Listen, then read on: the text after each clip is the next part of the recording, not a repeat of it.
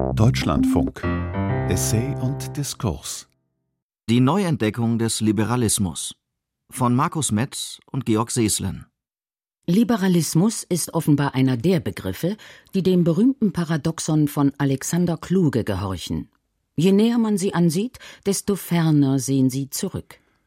Unter Liberalismus verstehen wir einerseits eine politische Philosophie, die vor ungefähr 500 Jahren entstanden ist und zur Grundlage von Gesellschaftsverträgen und Verfassungen wurde, nicht zuletzt die der Vereinigten Staaten von Amerika. Als Liberalismus versteht man aber auch eine praktische Haltung gegenüber seinen Mitmenschen, nämlich eine Toleranz gegenüber anderen Meinungen, anderen Lebensstilen, anderen sexuellen Orientierungen usw. So Liberalismus heißt, anderen Menschen dieselben Freiheiten zuzubilligen, die man selbst in Anspruch nimmt.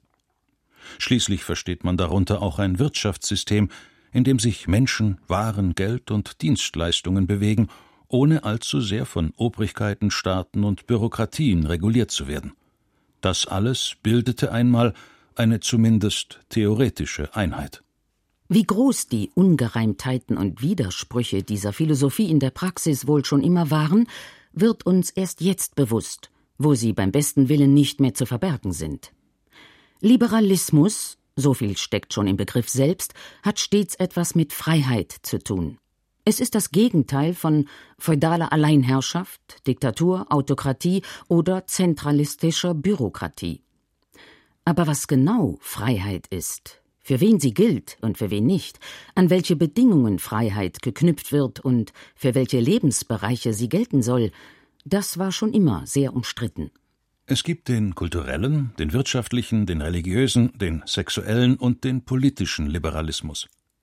Die Frage ist, welche Art von Liberalismus das Leitmotiv ist und welche Art von Liberalismus bloß Begleitmelodie. Fangen wir mit dem politischen Liberalismus an. Er ist nämlich beides zugleich, die Voraussetzung und das Ziel der liberalen Demokratie. Der amerikanische Philosoph John Rawls, der sich ein Leben lang mit den Fragen von Freiheit, Gerechtigkeit und Demokratie beschäftigte, hat das so erklärt. Die politische Kultur einer demokratischen Gesellschaft ist stets durch eine Vielfalt gegensätzlicher, untereinander ausschließender religiöser, philosophischer und moralischer Lehren gekennzeichnet. Einige von ihnen sind vollkommen vernünftig. Und diese Vielfalt vernünftiger Lehren wird vom politischen Liberalismus als das unvermeidliche, langfristige Ergebnis des Gebrauchs der menschlichen Vernunftvermögen unter andauernd freien Institutionen betrachtet. Es geht beim Liberalismus also mit anderen Worten um die Toleranz gegenüber anderen Vorstellungen auf der Basis von Vernunft. Aber schon damit haben wir uns ein massives Problem eingehandelt. Wer oder was bestimmt darüber, was dem menschlichen Vernunftvermögen entspricht oder einfach gefährlicher Blödsinn ist? Und wo liegen die Grenzen dessen, was Liberalismus an menschlicher Unvernunft aushalten muss? Der weitgereiste Mark Twain, noch so ein Erzamerikaner, hat halb ironisch und halb dogmatisch ein unmissverständliches Gebot für den Liberalismus aufgestellt. Das Recht auf Dummheit gehört zur Garantie der freien Entfaltung der Persönlichkeit. Dieses Recht auf Dummheit hat es seitdem bei demokratischen Politikern zum Passepartout gebracht. Ein deutscher Bundespräsident bemüht dieses Recht auf Dummheit gegenüber den Forderungen nach einem Mindestlohn. Ein Justizministerium erklärt mit dem Recht auf Dummheit seine Haltung gegenüber Querdenkern und Verschwörungsfantasten. Und ganz allgemein ist man übereingekommen, dass eine liberale Demokratie auch Meinungsäußerungen zulassen soll, die weder liberal noch demokratisch sind. Dieses Recht auf Dummheit stellt letztlich eine permanente Gefahr für die Grundlage des politischen Liberalismus dar, nämlich eine Art von Common Sense, eine gemeinsame Basis des Vernünftigen und Nutzbringenden, auf der sich dann verschiedene Lehrmeinungen oder Lösungsvorschläge entwickeln und in einen fairen Wettstreit miteinander treten. Noch dramatischer als bei der Frage nach der Vernunft wird die innere Spannung des Liberalismus bei der Frage nach der Moral. Natürlich hat auch der demokratische und liberale Staat Gesetze, aber die greifen mehrheitlich erst bei kriminellen Taten. Dass Kannibalen und Serienmörder Verbrecher sind und nicht etwa Leute, die eine andere Meinung über den Wert eines Menschenlebens haben, das ist noch einigermaßen mehrheitsfähig. Was aber Ideen, Fantasien und Meinungen anbelangt, so wäre es, nach liberaler Auffassung, weniger der Staat als vielmehr der erwähnte Common Sense, also Wachheit, Kritikfähigkeit und Kommunikation der Zivilgesellschaft, welcher sich damit auseinandersetzen müsste.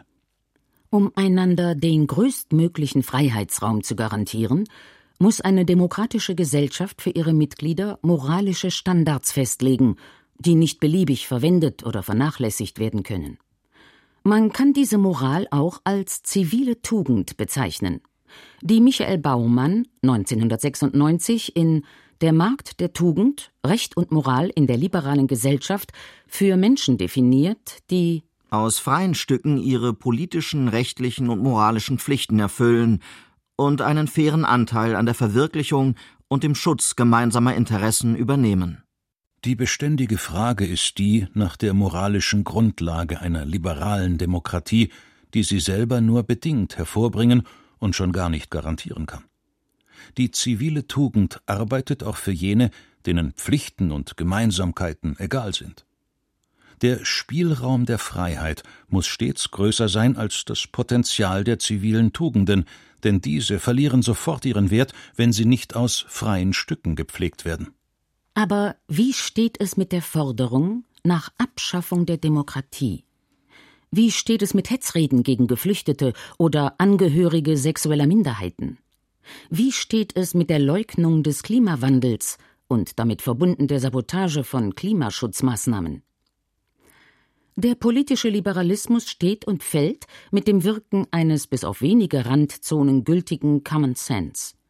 Nur haben wir damit dummerweise einen eher vagen Begriff, den Liberalismus, mit einem anderen eher vagen Begriff, dem Common Sense, verknüpft. Thomas Paine, einer der Vordenker des amerikanischen Unabhängigkeitskrieges, veröffentlichte 1776 seine Schrift Common Sense, in der er dazu aufrief, sich zugleich vom britischen König und von den Drangsalen dogmatischer Religionen zu befreien. Und zwar auf der Basis eben des Common Sense, was stets recht ungenau mit gesunder Menschenverstand oder aber allgemeines Verständnis übersetzt wird.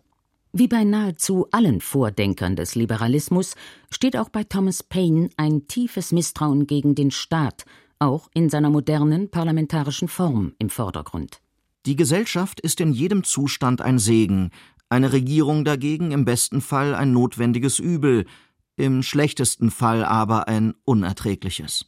Es ist dieses Misstrauen gegenüber Staat und Regierung, das die verschiedenen Formen des Liberalismus miteinander verbindet, vor allem den politischen mit dem ökonomischen Liberalismus. Denn von Anfang an ist es ein Ziel dieser politischen Philosophie, die Entfaltung des ökonomischen Strebens und die Garantie des Besitzes zur Grundlage des Gemeinwesens zu machen. Es ist die feste Überzeugung der Vertreter des klassischen Liberalismus, dass politische Demokratie nur auf der Basis der entwickelten Marktwirtschaft und der Schaffung von Besitz und Wohlstand möglich sei.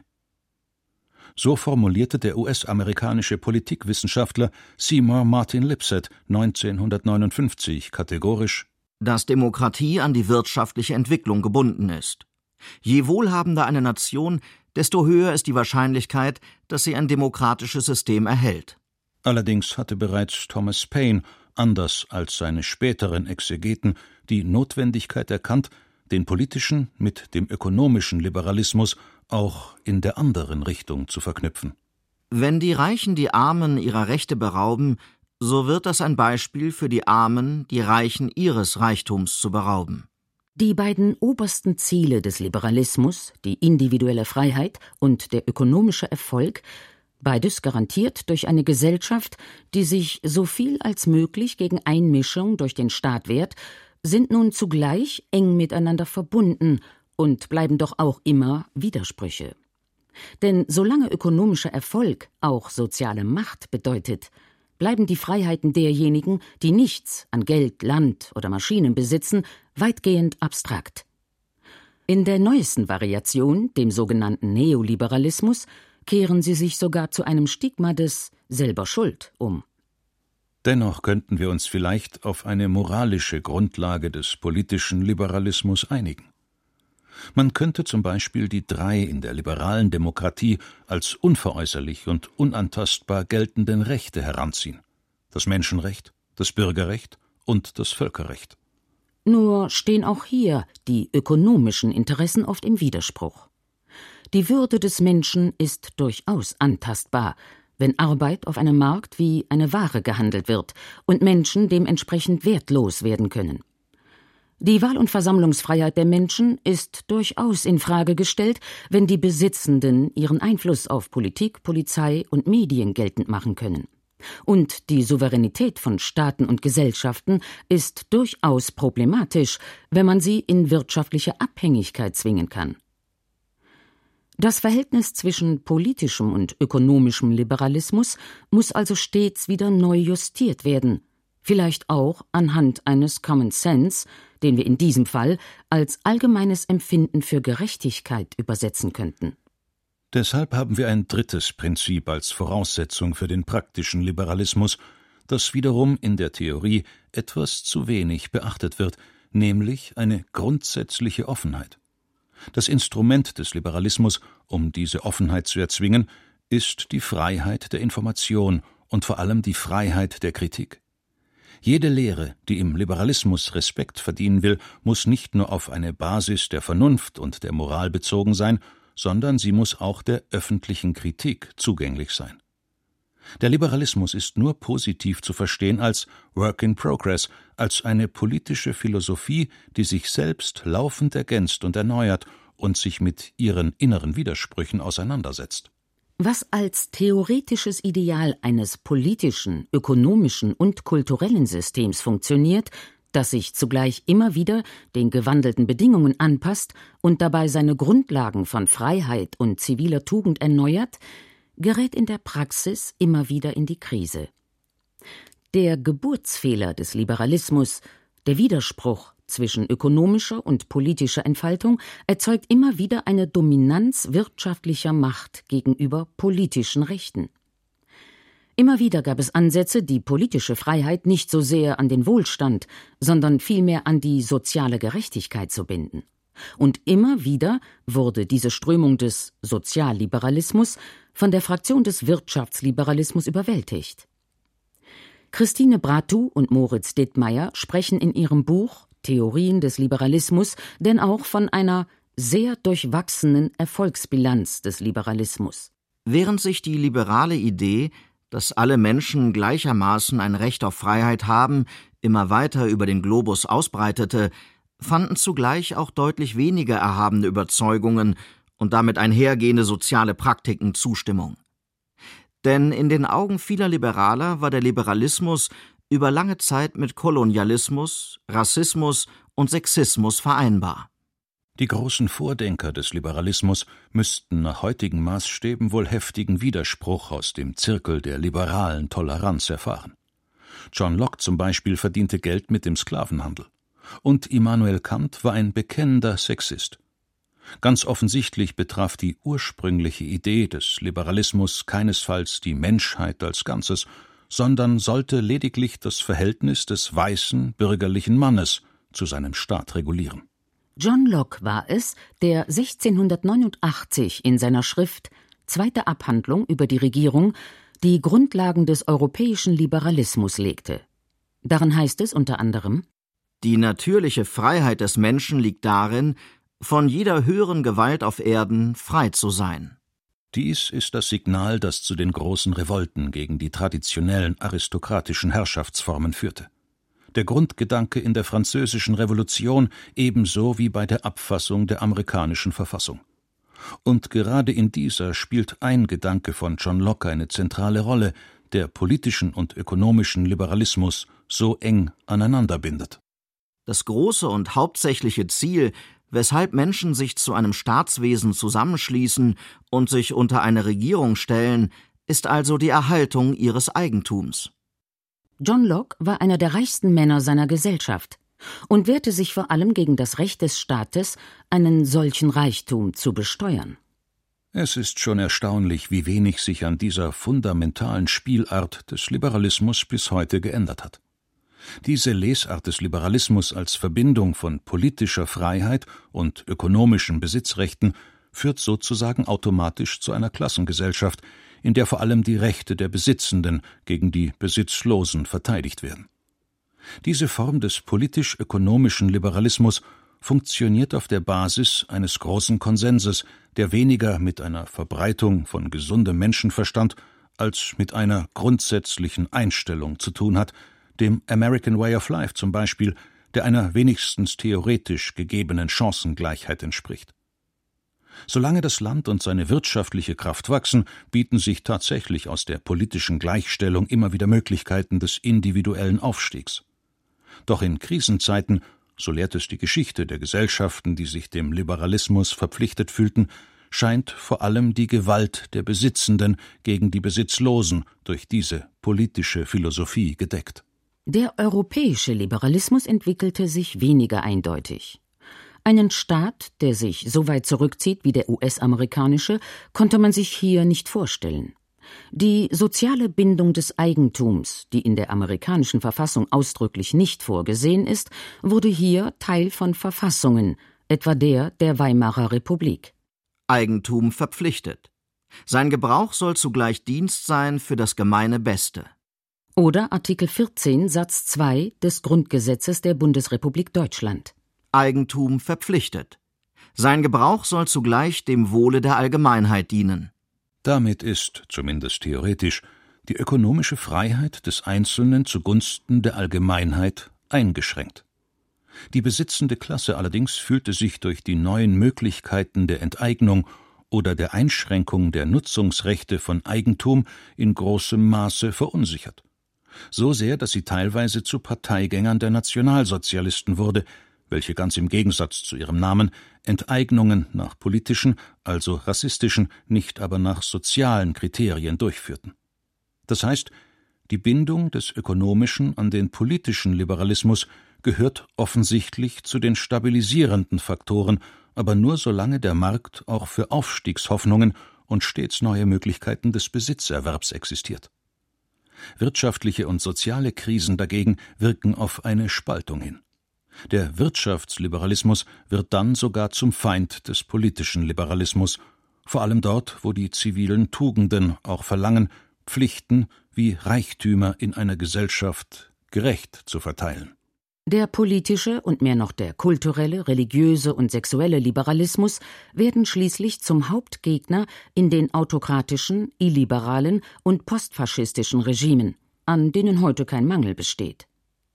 Die Doppelgesichtigkeit des Liberalismus war möglicherweise am Aufstieg des historischen Faschismus nicht unbeteiligt. So erklärt der israelische Historiker Ishai Landa in seiner Studie der Lehrling und sein Meister, liberale Tradition und Faschismus, dass viele jener schockierenden und extremistischen Positionen des Faschismus, die gewöhnlich als Angriffe auf den Liberalismus betrachtet werden, die Verachtung der Demokratie, die Diktatur, der Angriff auf den Rationalismus und die wissenschaftliche Objektivität, die Propaganda, der chauvinistische Nationalismus und der imperialistische und rassistische Krieg außerhalb des liberalen Settings historisch undenkbar sind. Der Faschismus war das organische Ergebnis von Entwicklungen, die im Wesentlichen, also nicht vollständig, innerhalb der liberalen Gesellschaft und Ideologie stattfanden. Er war ein extremer Versuch, die Krise des Liberalismus zu lösen, indem man seine inneren Widersprüche durchbricht, um die Bourgeoisie auf diese Weise vor sich selbst zu retten. Die Freiheiten, die das Bürgertum für sich erkämpft hatte, wurden nämlich nun zur Gefahr für ihre wirtschaftlichen Privilegien, und deshalb konnte es geschehen, dass sich der wirtschaftliche Liberalismus als erbitterter Gegner des politischen Liberalismus zeigte. Die Verknüpfung von Wirtschaftsliberalismus und politischer Autokratie bis hin zu terroristischen Diktaturen bestimmt heute bereits die politische Landschaft.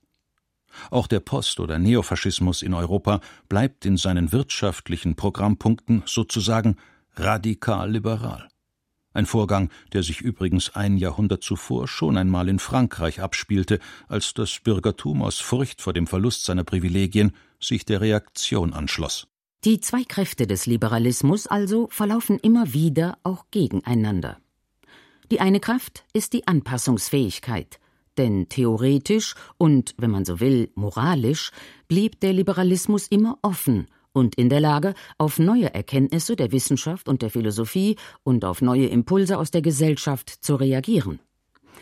Die zweite Kraft hingegen ist die offenbar unvermeidliche Tendenz, die politischen und wirtschaftlichen Liberalismus voneinander trennt und zu Gegnern macht, sobald sich eine Krise zeigt. Nun ist es aber keineswegs so, dass niemand diesen eingebauten Widerspruch des Liberalismus erkannt hätte.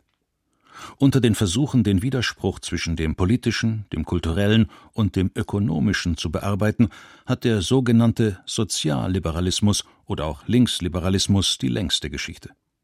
Wir verstehen heute darunter eher ein soziales und kulturelles Milieu und einen Lebensstil, der die passive Toleranz gegenüber anderen Lebensentwürfen mit dem zivilgesellschaftlichen Engagement für die Rechte anderer verbindet, nicht zuletzt für die Rechte kommender Generationen, die die Folgen ungebremsten Wirtschaftswachstums und ausgedehnter Ausbeutung von Natur und Umwelt zu tragen haben werden. Aber in vergangenen Zeiten bedeutete Sozialliberalismus nicht nur eine Revision der politischen Philosophie des Liberalismus im Zeichen der sozialen Gerechtigkeit.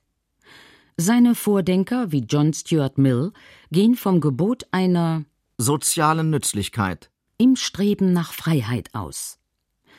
Die individuelle Freiheit, auch die auf ökonomischem Gebiet, müsse, statt sich als nationaler oder individueller Egoismus zu entfalten, sich an die Gerechtigkeit in der Gesellschaft und unter den Völkern binden.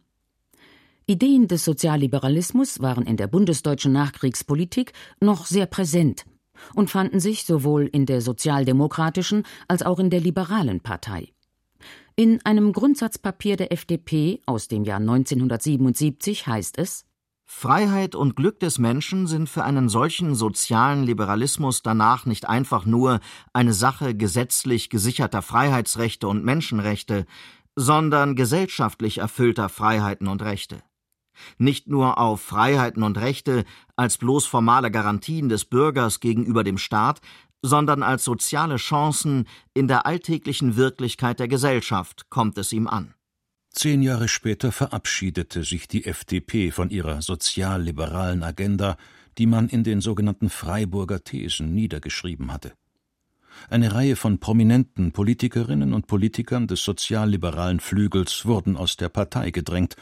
Die FDP löste sich von der eigenen, tendenziell linksliberalen Jugendorganisation. Zur gleichen Zeit entwickelte sich auch die SPD in eine Richtung, in der sozialliberale Gedanken wenig Platz fanden. Der soziale Liberalismus verlor schließlich nicht nur seine politischen Organisationen, sondern auch seine intellektuellen Fürsprecherinnen und Fürsprecher. So ist eine neue Bruchlinie im Liberalismus entstanden zwischen jener Fraktion, die für die Freiheiten von Markt, Karrieren und Konsum alle politische Mitgestaltung und Mitverantwortung in einer Demokratie zu opfern bereit ist, und jener, die in der Sorge um die Wahrung kultureller Identitäten und korrekter Sprechweisen den gesellschaftlichen Zusammenhang aus den Augen zu verlieren droht. Zwischen diesen beiden Extremformen des Liberalismus in der Krise ist längst ein Vakuum entstanden, in das populistische, fundamentalistische und neofaschistische Kräfte einströmen.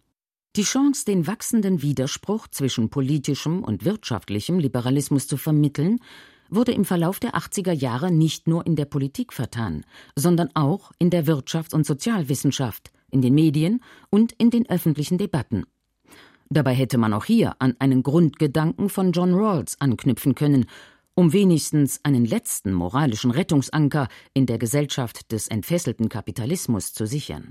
Soziale und ökonomische Ungleichheiten müssen zwei Bedingungen erfüllen. Erstens müssen sie mit Ämtern und Positionen verbunden sein, die allen unter Bedingungen fairer Chancengleichheit offenstehen.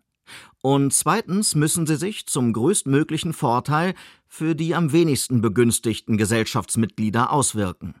Stattdessen haben wohl eben diese wachsenden sozialen und ökonomischen Ungleichheiten dazu geführt, die sozialliberalen Forderungen weitgehend aus dem öffentlichen Leben auszuschließen. Gelegentliche Wiederbelebungsversuche wie etwa die Gründung einer neuen Partei im Jahr 2014, die sich selbst die Sozialliberalen nannte, verliefen eher folgenlos. Das Label linksliberal hat sich verwandelt von einem Programm politischer Philosophie zur Bezeichnung für eine kulturelle Haltung in einer privilegierten, überschaubaren Szene, der man heute nur noch symbolische Handlungen wie das Achten auf Political Correctness in der Sprache und die Tilgung kolonialistischer Überheblichkeit aus Kinderbüchern zutraut. Mit dem Niedergang des Sozialliberalismus auf politischer wie auf diskursiver Ebene war der Weg frei für eine Radikalisierung des Wirtschaftsliberalismus. Man gab dieser Philosophie der Marktradikalität den Namen Neoliberalismus. Wenn man die Entwicklung sehr pessimistisch sehen würde, bliebe einem kaum eine andere These als diese. Mit dem Aufstieg des Neoliberalismus als fundamentale Vorherrschaft des ökonomischen Liberalismus, der sich allenfalls ein paar kulturelle Freiheiten als Privilegien in den Konsum- und Karriereparadiesen gestattet und seinem narzisstisch-egoistischen Freiheitsbegriff, ist die Geschichte des politischen Liberalismus als Hoffnung und Ziel in der Geschichte vorbei. Der Liberalismus geht offenbar an zwei Stellen gleichzeitig zugrunde. Einerseits an der Gewalt und offenbar auch an der Attraktivität seiner Feinde, die schamlos seine Schwächen ausnutzen, und andererseits an seinen eigenen Widersprüchen. Die derzeitige Schwäche des Liberalismus, so scheint es, hat auch damit zu tun, dass er so lange erfolgreich war. Der Liberalismus ist in vielen westlichen Gesellschaften als so selbstverständlich angesehen worden, dass man über seine Gefährdungen nicht weiter nachdachte. Der Liberalismus ist gescheitert. Nicht, weil er zu kurz griff, sondern weil er sich selbst treu geblieben ist. Er ist gescheitert, weil er erfolgreich war. In dem Maß, wie der Liberalismus Realität wurde, traten seine inneren Widersprüche zutage. Eine politische Philosophie, die entstand, um Gerechtigkeit zu fördern und eine pluralistische Gesellschaft als Flickenteppich aus verschiedenen Kulturen und Überzeugungen zu verteidigen die Menschenwürde zu schützen und, natürlich, die Freiheit zu vergrößern, sorgt in der Praxis für gigantische Ungleichheit. Er zwingt Uniformität und Homogenität, fördert den materiellen und geistigen Zerfall und untergräbt schließlich sogar die Freiheit. Patrick J. Deneen, warum der Liberalismus gescheitert ist. Eine bittere Bilanz, in der Tat.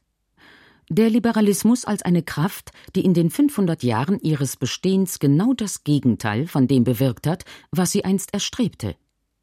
Müssen wir uns von der Idee verabschieden? Oder wäre der Liberalismus noch zu retten, wenn wir uns dazu durchringen könnten, intensiv und kritisch über ihn nachzudenken und ihn sozusagen noch einmal neu erfinden? Oder müsste etwas ganz Neues her, eine neue politische Philosophie von Freiheit und Gerechtigkeit vielleicht? Dass zwischen politischer Mitbestimmung und wirtschaftlichen Vorteilen eine solche Leerstelle entstanden ist, hat den Aufstieg von populistischen Politikerinnen und Politikern ermöglicht, die mit beidem wenig im Sinn haben. Das macht die Arbeit an einem Liberalismus 2.0 zu einem Wettlauf mit der Zeit. Schließlich lauert hinter dem Schrecken von autokratischen, aggressiven und illiberalen Führern der noch größere Schrecken einer klimatischen und ökologischen Weltkatastrophe. Ein neuer Liberalismus, wenn er uns noch möglich ist, muss Freiheit mit ökologischem Bewusstsein und sozialer Gerechtigkeit verbinden. Eine leichte Aufgabe ist das nicht. Andererseits können sich gerade in dieser Krise auch die Vorteile des Liberalismus als individuelle Grundhaltung und politische Philosophie zeigen. Liberalismus kann nie von oben verordnet und nie vollständig unterdrückt werden. Er entsteht in einer Gesellschaft, in der sich der Wunsch nach Freiheit mit den sozialen Tugenden der Gerechtigkeit, der Verantwortung und der Solidarität verbinden kann. Zur Freiheit im Liberalismus gehört es auch, aus den Fehlern der Vergangenheit und den eigenen Schwächen zu lernen. Die Neuentdeckung des Liberalismus von Markus Metz und Georg Seeslen. Es sprachen Hildegard Meyer, Thomas Balou Martin und Martin Bross. Regie Fabian von Freyer. Redaktion Wolfgang Schiller